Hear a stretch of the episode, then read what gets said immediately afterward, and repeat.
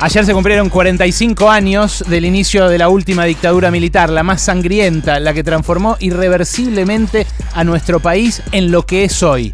Mucho del golpe vive todavía en la Argentina actual y de eso hablamos ayer. Eh, la verdad eh, es mucho y es mucho lo que tenemos que cambiar para torcer ese destino. Pero hoy, 25 de marzo, se celebra el Día del Trabajador de Prensa. ¿Y por qué es eso? Porque Rodolfo Walsh a un año de la dictadura militar, escribió su famosa carta abierta a la Junta Militar. Esa carta abierta denuncia con unos huevos de acero, francamente, con unos eh, una, una, fuerza eh, inédita, una fuerza inenarrable, incomparable con el testimonio que haya brindado nunca nadie antes en la Argentina, denuncia todo lo que la dictadura había hecho en ese primer año.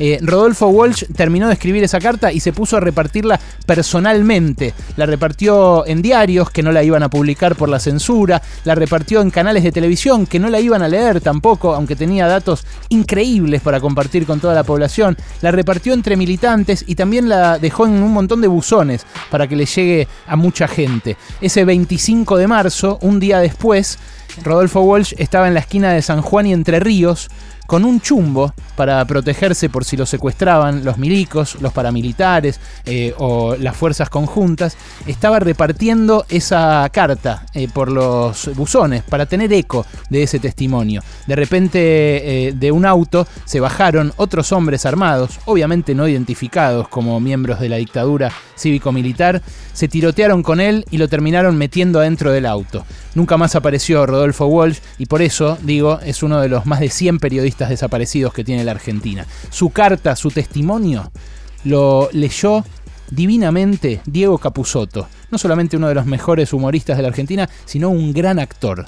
La segunda parte, la segunda mitad de la carta de Rodolfo Walsh a la Junta Militar estremece y la vamos a compartir hoy porque justamente habla de esas transformaciones que a un año ya se notaban muchísimo y ahora, a 45 años, se notan más todavía. Estos hechos que sacuden la conciencia del mundo civilizado no son, sin embargo, los que mayores sufrimientos han traído al pueblo argentino ni las peores violaciones de los derechos humanos en que ustedes incurren. En la política económica de ese gobierno debe buscarse no solo la explicación de sus crímenes, sino una atrocidad mayor que castiga a millones de seres humanos con la miseria planificada.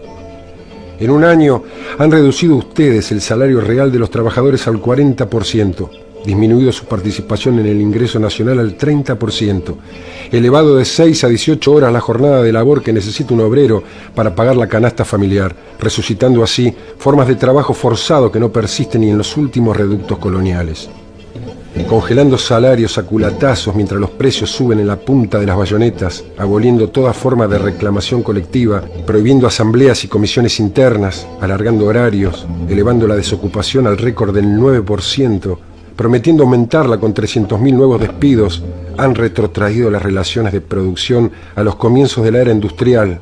Y cuando los trabajadores han querido protestar, los han calificado de subversivos, secuestrando cuerpos enteros de delegados que en algunos casos aparecieron muertos y en otros no aparecieron. Los resultados de esa política han sido fulminantes. En este primer año de gobierno el consumo de alimentos ha disminuido al 40%, el de ropa más del 50%, el de medicinas ha desaparecido prácticamente en las capas populares. Como si esas fueran metas deseadas y buscadas, han reducido ustedes el presupuesto de la salud pública a menos de un tercio de los gastos militares, suprimiendo hasta los hospitales gratuitos mientras centenares de médicos, profesionales y técnicos se suman al éxodo provocado por el terror, los bajos sueldos o la racionalización. Basta andar unas horas por el Gran Buenos Aires para comprobar la rapidez con que semejante política la convirtió en una villa miseria de 10 millones de habitantes. Tampoco en las metas abstractas de la economía a la que suelen llamar el país han sido ustedes más afortunados.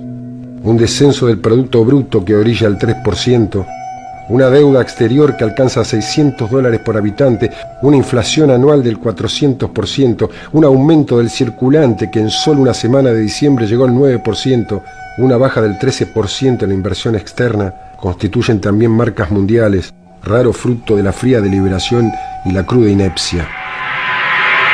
Y evidentemente cuesta el cambio.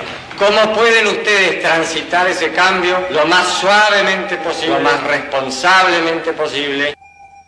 dictada por el Fondo Monetario Internacional según una receta que se aplica indistintamente al Zaire o a Chile, a Uruguay o a Indonesia, la política económica de esa junta solo reconoce como beneficiarios a la vieja oligarquía ganadera, la nueva oligarquía especuladora y un grupo selecto de monopolios internacionales encabezados por la ITT, la ESO, las automotrices, la USA Steel, la Siemens, a la que están ligados personalmente el ministro Martínez de Oz y todos los miembros de su gabinete un aumento del 722% en los precios de la producción animal en 1976 define la magnitud de la restauración oligárquica emprendida por Martínez de Oz en consonancia con el credo de la sociedad rural expuesta por su presidente Celedonio Pereda. Llena de asombro que ciertos grupos pequeños pero activos sigan insistiendo en que los alimentos deben ser baratos. El espectáculo de una bolsa de comercio donde en una semana ha sido posible para algunos ganar sin trabajar el 100 y el 200%, donde hay empresas que de la noche a la mañana duplicaron su capital sin producir más que antes, la rueda loca de la especulación en dólares, letras, valores ajustables, la usura simple que ya calcula el interés por hora, son hechos bien curiosos bajo un gobierno que venía a acabar con el festín de los corruptos. Desnacionalizando bancos, se ponen el ahorro y el crédito nacional en manos de la banca extranjera, indemnizando a la ITT y a la Siemens, se premia a las empresas que estafaron al Estado, devolviendo las bocas de expendio, se aumentan las ganancias de la Shell y la ESO, rebajando los aranceles aduaneros, se crean empleos en Hong Kong o Singapur y desocupación en la Argentina. Frente al conjunto de esos hechos cabe preguntarse, ¿quiénes son los apátridas de los comunicados oficiales? ¿Dónde están los mercenarios al servicio de intereses foráneos? ¿Cuál es la ideología que amenaza al ser nacional? Estas son las reflexiones que en el primer aniversario de su infausto gobierno he querido hacer llegar a los miembros de esa junta, sin esperanza de ser escuchado, con la certeza de ser perseguido, pero fiel al compromiso que asumí hace mucho tiempo de dar testimonio en momentos difíciles. El mejor de los nuestros, de los que trabajamos de dar testimonio. Un testimonio que vive hoy en un montón de aspectos de nuestra economía, pero que ya se dibujaban ahí.